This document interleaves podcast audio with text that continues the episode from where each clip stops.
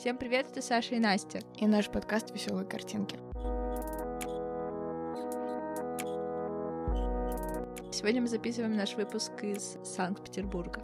На улице дико жарко, 30 градусов с плюсом, так что дышите ровно и оставайтесь на нашей волне. Да, это Саша сделала отсылку к нашему любимому э, фильму «Питер ФМ», который мы уже тысячу раз присмотрели и пересмотрим. И это наш юбилейный выпуск, и мы сегодня поговорим о... А, пятый? Да. Обалдеть. Да, мы сегодня поговорим про квир-мир в искусстве.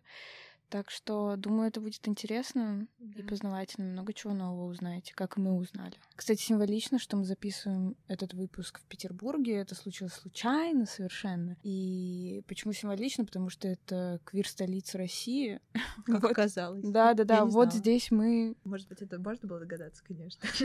Да, да, да. Можно было догадаться. Кстати, в ТикТоке постоянно это пишут. Но у меня были догадки, но они я не думала, что... не были обоснованы. Да, я вот. не думала, что это типа так официально. И если вы загуглите квир столица России, то у вас сразу выпадет Петербург, и первая статья афиши про голубую Неву. Очень смешные там эпитеты. Что там было еще про империю? Радужная империя. Да, да, да, да, да. Я сейчас шла Настя записывать подкаст, и у нас есть в Петербурге такой магазин, называется Мост. Это выставочное пространство и кафе. Там, короче, книги об искусстве. И на главной витрине стояло три, два там больших альбома с графикой графикой Уорхола.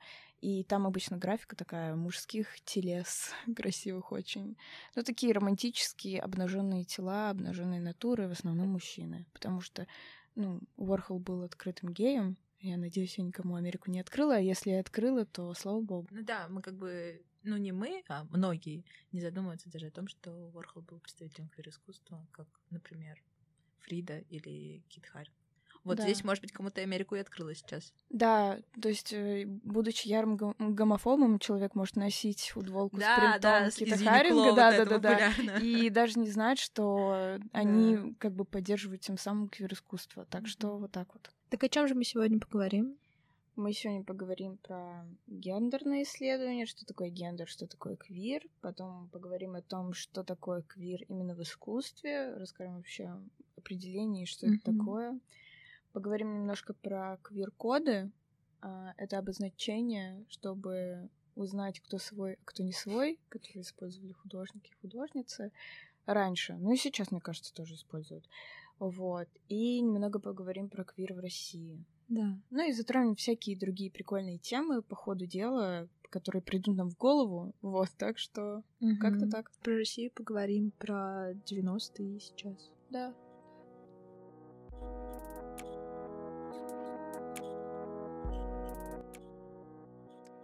Вообще, согласно Фуко, до XVIII века сексуальности, гомосексуальности как таковой не существовало. Вообще не было каких-то границ нормальности, какие у нас есть сейчас. Не было вот этой вот системы нормальный, ненормальный, хороший, плохой. Да тогда и детства-то не было, кстати, до 18 века. Ну, то есть, слушайте, мне кажется, мы только в эпоху просвещения всю эту историю придумали. Тук-тук — это внезапный дисклеймер из будущего, и здесь мы хотим немножко уточнить свои слова, потому что они могут вызвать некое недопонимание. Безусловно, любые формы не гетеросексуальных отношений существовали и до XVIII а, века, и до эпохи просвещения, но они существовали как факт, но на бумаге, то есть институционально академически, они были не определены. Гомосексуальные отношения, э, к ним по-разному совершенно относились э, во все это время, до наших дней, да, как говорится. Сначала там смертная казнь подразумевалась, потом представлялось, что same-sex отношения — это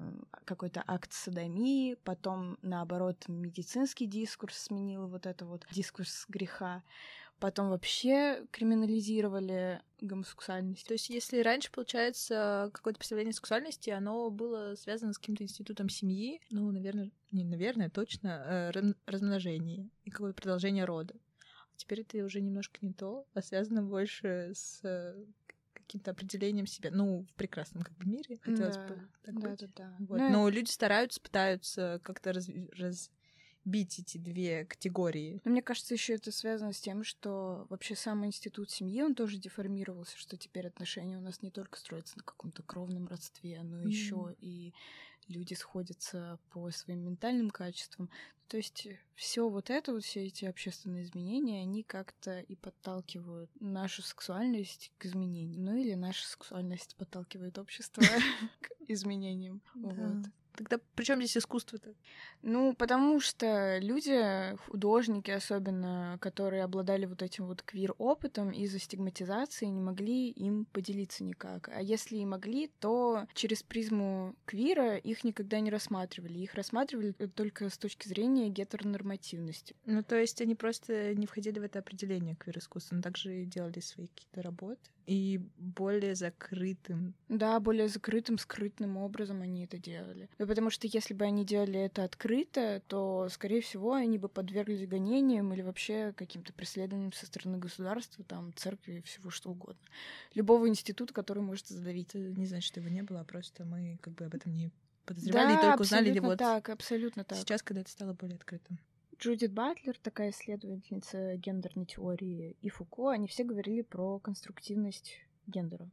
А что такое это, пожалуйста, поясните, Настя. Ну, гендер — это такой процесс определения человека, себя, не, несмотря на его биологические какие-то признаки, а определение его социальной роли.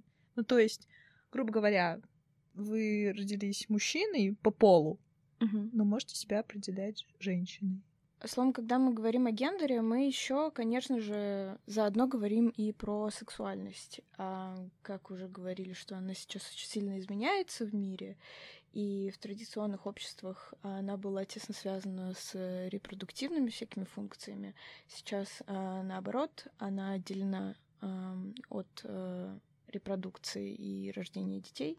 Ну, то есть э, сексуальность, она скорее символична, чем биологична. Так, вообще вопрос, к чему мы сейчас говорили про этих Фуко, Батлер и остальных других э, исследователей гендера, гендерной теории, теории сексуальности и тому подобное. Дело в том, что долгое время рассматривали искусство с точки зрения гетеронормативности. Что такое это гетеронормативность? Это предположение, что все вокруг являются натуралами и что нет никаких других форм взаимоотношений. И когда мы смотрим, например, на работу, на которой представлены две женских фигуры, э, с точки зрения гетеронормативности, мы подразумеваем, что эти две женские фигуры просто подруги или сестры.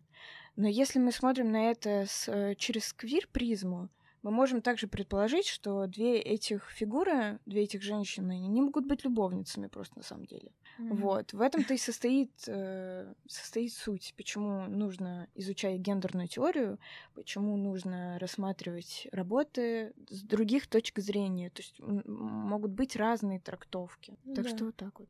Это я вспомнила твой пост в твоем телеграм-канале, где участницы, участницы Pussy Riot сбежали, и там в каком канале написали, что две подруги... Это Артгит написал. А, а, а вот. Да, Ар- да, да. Артгит написал, две подруги сбежали из России. Да, ну на самом деле они партнерки. Ну, они, да, что любовницы. Они, жена и жена. Да, они жена и жена, да. А, когда мы думали записывать подкаст, мы взяли за референс одну из книжек, которая, наверное, популярна на полках гаража. Это книга Пилчер про квир-искусство. Сейчас мы добавим какие-то референсы в наш выпуск. Вы, если вы захотите узнать что-то более подробно, вы можете прочитать. Да, там очень хорошее описание картин как раз-таки через квир-призму. Вообще, со словом квир есть некоторые проблемы, которые есть и в критике искусства и вообще в любой критике. Дело в том, что квир, вообще, что это такое? Мы вот говорим это слово, да, а, наверное, никто наверное, не понял, что уже это такое. Слушает да. весь выпуск, что это, да. когда же Ну, это такой э, собирательный, зонтальный, umbrella term, э, термин э, или понятие. Оно включает в себя множество разных сексуальностей, всех, кого можно, там, лесбиянок, геев, бисексуалов, пансексуалов. И вообще до определенного периода это определение, ну, короче, его приписывали тем людям, которые ведут себя вне каких-то норм. Это было в 17 веке. Потом случилось так, что слово квир стало слером. Что такое слер? Это ругательство, оскорбление. Это как у нас тоже в русском языке есть некоторые такие ругательства на слово на «п» и все а. угодно, да.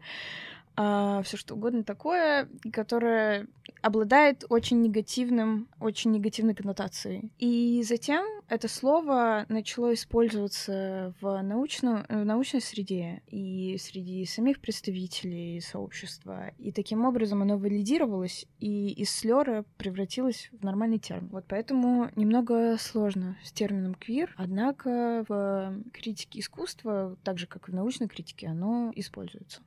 Очень знаменательно, что сейчас мы открыли э, чтобы доступным языком объяснить, что же такое квир, и первая ссылка была на ArtKit.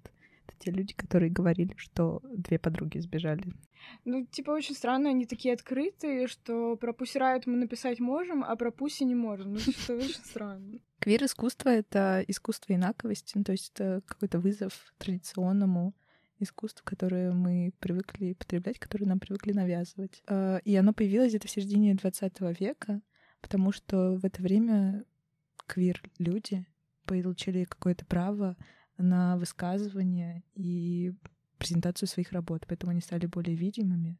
Ну да, в западном мире просто их меньше стали преследовать по закону также, поэтому, да, у них появилось, конечно, больше чуть-чуть возможностей, чем было. Но, кстати, несмотря на то, что люди, да, стали видимыми, получили немного, немного места под солнцем, все равно, например, в, даже в сообществе есть сосредоточение внимания на белых мужчинах, цисгендерных, даже если они геи, все равно на них больше влияния, чем, например, на лесбиянках или женщин цветных, а, или там вообще трансгендеров, которые части... практически не представлены. Но ну, если мы даже посмотрим на историю квир-искусства, вот на эту маленькую книжечку Пилчера, там мужчин гораздо больше, чем женщин, я скажу. Белых мужчин там тоже гораздо больше, чем не белых.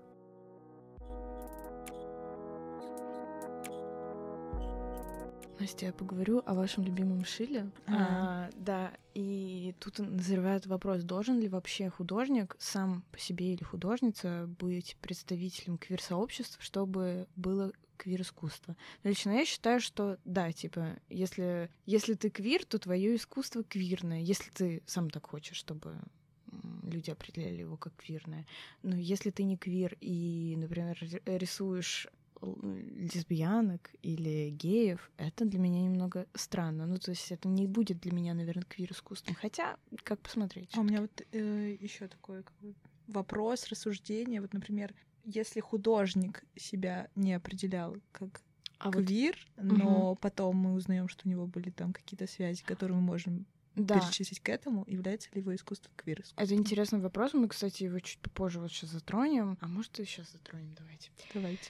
Вообще, мне кажется, хорошо, что мы сейчас об этом начали говорить, потому что очень сложно здесь вообще сказать правильно, кто являлся вообще квиром, да. а кто не являлся, потому что, ну, как мы знаем, до определенного времени, до вот середины 20 века было очень сложно признаться в обществе, что ты гей, или что ты лесбиянка, или что ты другая буква из ЛГБТК плюс сообщества, да, и поэтому до конца мы не можем с уверенностью сказать, что все эти картины, которые мы видим в Эрмитажах, в, я не знаю, в галерее Уфицы и во всех остальных, что это кисть, э, кисти гетерохудожников. Мы же не знаем, например, вот как помнишь, мы обсуждали кейс Леонардо, мы, ну, мы не знаем, был ли он точно геем или нет. Ну, так вообще мы не можем про кого узнать. Мне кажется, это должно исходить из самоопределения ну да, этот человек должен конкретно, Он, да, например, сказать написать, сам. написать или сказать, да. Если да. мы говорим о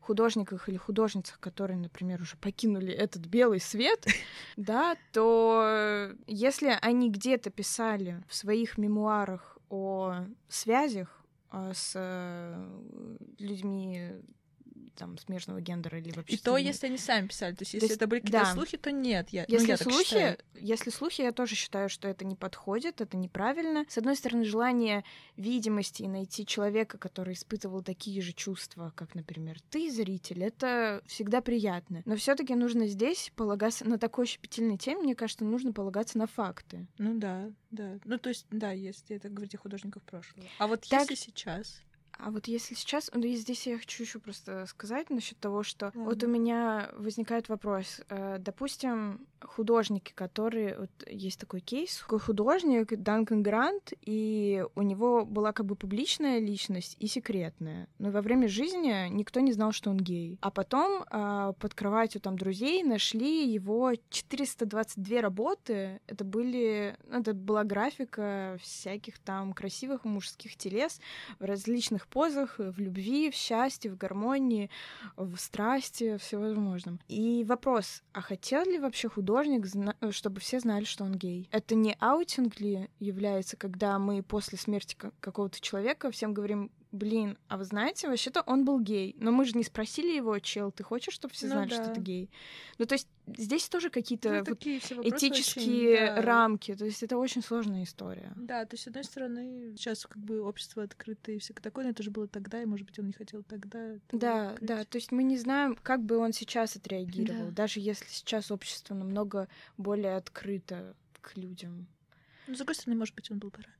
Ну, мы не узнаем. С другой стороны, да. Ну вот да, вот дело в том, что мы не узнаем. Да.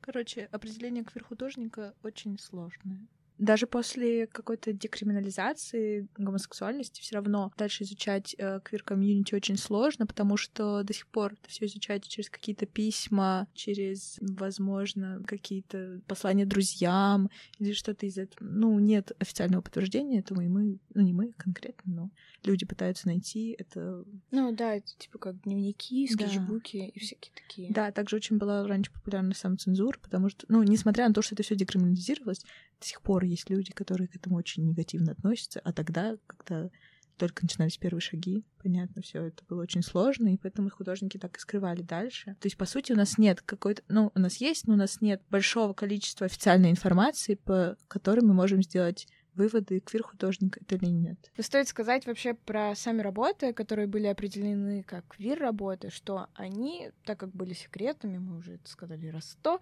они чаще нарушали какие-то признанные конвенции. То есть, если мы говорим про инаковость э, в личной сфере, мы также говорим про инаковость и в изображении. Они выбирали совершенно необычные пути, даже чтобы показывать свои эмоции на э, холстах, и не только на холстах, например, как Кит Харин, который вообще вышел за холсты и рисовал на телесах. В общем, так что вот так вот. И нужно сказать, что вот сами эти работы, они были более экспрессивными, даже криминально такими эротическими, назовем это так, более интимные. Ну, конечно, когда, э, знаете, мы скрываем что-то, мы делаем это не боясь. Если мы знаем, что это увидят наши друзья или только мы, мы делаем это совсем не опираясь на какие-то принятые нормы. А специально выходим за них, потому что, ну, нам не страшно, что нас кто-то осудит. Ну или мне кажется, когда ты уже решился на какой-то шаг, то как будто уже скрываться и тормозить уже некуда. Да, да, и да. ты да, начинаешь да. все это усиливать, и поэтому работа более как бы такие чувственные, экспрессивные. Да, возможно, так и есть.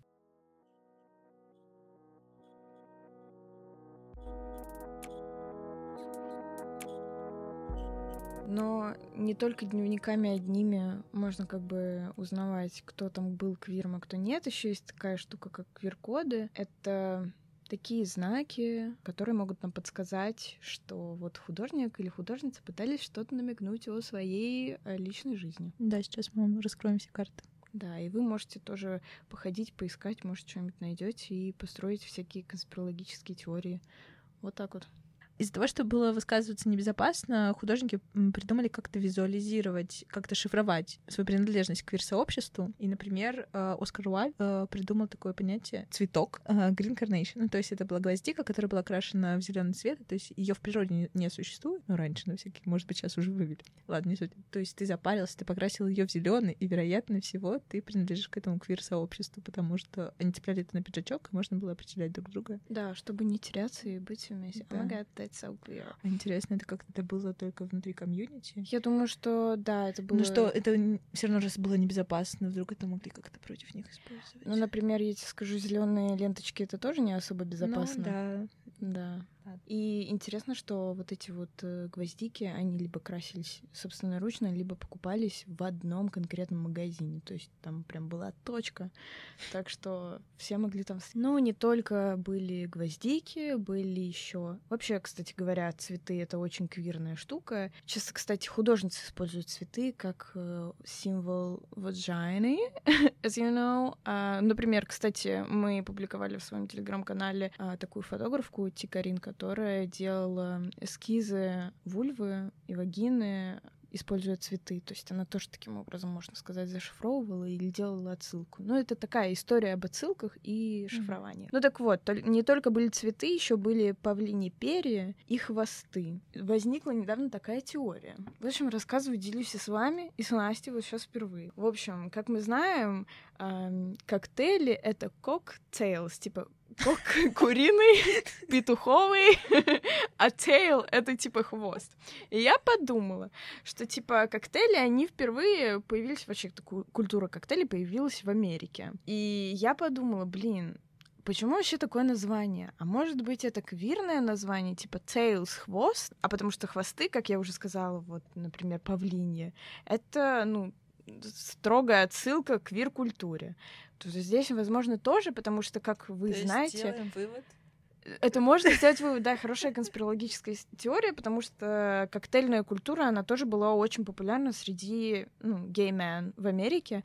И сейчас, ну вот, давайте поговорим опять, вернемся к гендеру, что когда э, мы, например, идем в бар, то социальные роли так э, расставлены, что мужчины, например, пьют пиво или да. какой-нибудь там жесткий алкоголь, а женщины пьют э, коктейли. И если ты пьешь коктейль, будучи мужчиной, то ты явно какой-то необычный мужчина. Есть это типа есть такое вот такие вот стереотипы. Да, я видела классную рекламу у Хайникина, когда например, мужчина заказывает коктейль, его, а рядом с ним сидит девушка, и э, официант приносит коктейль девушке, и там мужчина двигает себе, или девушка, например, забирает пиво себе. Короче, теория Uh, у меня возникла. Не знаю, как вы отнесетесь, пишите в комментариях. в общем, как бы вот так вот. Ну, еще среди всяких кодов можно всегда обратить внимание на наутику. Это всякие морс... морская тематика, моряки, морячки, все такое. Вот. Потом лямды, лавандовые носороги, что-то вообще сверхнеобычное. Розовые треугольники. Кстати, розовые треугольники, они вообще... Вот эта вся тема вышла из нацистских лагерей, где там треугольниками помечали геев. Вот. Но потом это так же, как и с квиром произошло, взяли и социолингвистические, социовизуальные переделали в новые символы. А художники из академической сферы, ну не только из академической, вообще все художники, они часто обращались еще к Древней Греции и к мифологии, потому что в Древней Греции как согласно Пиру Платона, отношения гомосексуальные, например, между молодым юношей и взрослым мужчиной, это был там верх любви, верх самый вот идеалом любви, любовных отношений. Даже говорили Me By Вот, да, да, да, да, да. Это похоже, мне кажется, тема. Там вот всякие Ганимеды, Ахиллесы, Антинои. Вот много там кого было, но про женщин тоже не забываем, потому что была Сапфо, и всякие сапфические э, отношения до сих пор так и называются. Если типа лесбийские, значит сапфические. Вот. Э, это была... Сапфо — это такая поэтесса а, которая писала вот как раз о любви к женщинам. Вот про пир Платона мы узнали на уроках социологии. Да, у нас был клевый семинар про сексуальность на первом курсе.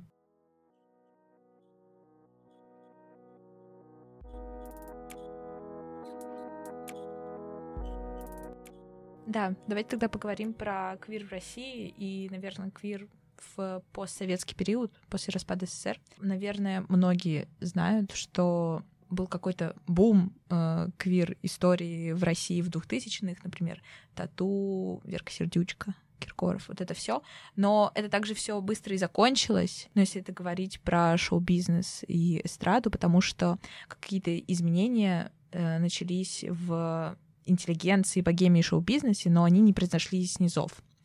И поэтому как бы э, массе, наверное, это было непривычно, и как бы сначала, может быть, они не задумались и танцевали под тату, а потом все это быстро так же завелось обратно, как и вылилось. Ну, ну да, потому что на самом деле у нас по сути, это никакого сексуального образования Да. нет, и общество у нас никак не подготавливалось. Ну вот, э, если мы говорим вот на каком-то сравнении между западным обществом и обществом а, в по- на постсоветском пространстве, что вот не подготовили публику для того, чтобы... э, Вот, ну, просто представьте, сначала у вас секса вообще не было, а потом он появился и в Везде совершенно и разных всегда. формах, в разных, да, просто пестрился отовсюду. И, ну, вот эти вот кардинальные изменения, люди, которые живут до очень долго в одинаковых условиях, они не были готовы к этому. Ну, то есть, представьте, в один день, в два, в три у вас просто меняется кардинальное мышление. Да. Вот. Да, получается, появлялись какие-то квир-художники в эти времена как раз, э, например, мне нравится Мамушев Монро, и до сих пор за его работами охотятся коллекционеры э, русские, да и не только из России. Вот, в целом. А, И так знаменательно, что у него есть работы, где он такой в драк такой сфере. Да, и- в дракообразах. Да, в дракобразах, и они ви- висят сейчас в Третьяковке. И э, прямо сейчас у нас принимают закон о гей-пропаганде, который 18+. Ну, то есть в одном из главных музеев, Учреждений, да, учреждений институты. у нас висят работы квир-художника, но параллельно принимаются законы. Кстати говоря, про квир в России, вот для меня было шоком, наверное, опять вернусь к своей вот этой стажировке тире волонтерства на Космоску. А, в общем, дело в том, что там было очень много галерей, конечно же, представлена эта ярмарка, но там была только одна галерея, в которой был представлен квир-художник. И эта галерея, конечно же, была не из России, эта галерея была из э, а, Германии, но дело в том, что люди даже не знали, что этот художник квирный. Хотя, хотя, ну, основной смысл его работы заключался как раз про его отношения со своим гендером, про его отношения с близкими, про его сексуальность. Ну, в общем, интересно, как это до сих пор в России вообще не рассматривается. А если и рассматривается, то только андеграундно. То есть я не могу сказать, что у нас есть много художников, которые трубят о своей личной жизни всем и вокруг, и до сих пор они пользуются какими-то символическими формами, но говорят изоповым языком, но не говорят об этом в открытую. И это понятно, потому что Ну. вообще можно сейчас сказать в России, чтобы тебя, я не знаю, не отправили в костюме деливери в другую страну. В общем, короче, хочется сказать, что несмотря на то, что вроде бы где-то за далекими берегами, за далекими границами России люди могут э, свободно высказываться, да и то не все, только угодные, например. Но это тоже, знаете, критика такая более левая, и, в принципе, она очень даже обусловлена. Но стоит сказать, что в России как-то очень странно с квиром, потому что вроде можно чуть-чуть, а вроде чуть-чуть нельзя. Да нельзя на законодательном уровне. Но нельзя уже на законодательном уровне, Да. но очень странно, что ран- раньше вот было можно чуть-чуть, и только некоторым. а Может сейчас быть, нельзя. тогда еще не так сильно регулировалось. Ну, все было по-другому в 2000-х. Все было лучше. Да, О, был- Мой первый класс там был. Да, там было все лучше, конечно. Мой детский садик. Да, там было реально кайфарики. Да. Так что почему вообще важно говорить об этом обо всем? Потому что есть другие способы смотреть на картинки. И эти другие способы никогда нельзя игнорировать, потому что если вдруг мы их будем забывать и смотреть только так, как нам говорит а, большой брат, то, то, возможно, мы упустим очень важные смыслы и не поймем на самом деле, что нам хотели сказать. Вот, потому что все-таки, как мне кажется, искусство это способ коммуникации, это не действие, это лишь способ поговорить Да. или обратить на что-то внимание. А обращать на это внимание нужно, потому что это все мы с вами, все наши друзья, все вокруг нас, и мы тем или иным образом каким-то мы все вместе живем на этой планете и соприкасаемся друг с другом. Так что love, peace, жвачка, мир, все такое. Да, да даже нужно это все слушать и понимать, даже просто чтобы быть более каким-то образованным и разносторонним.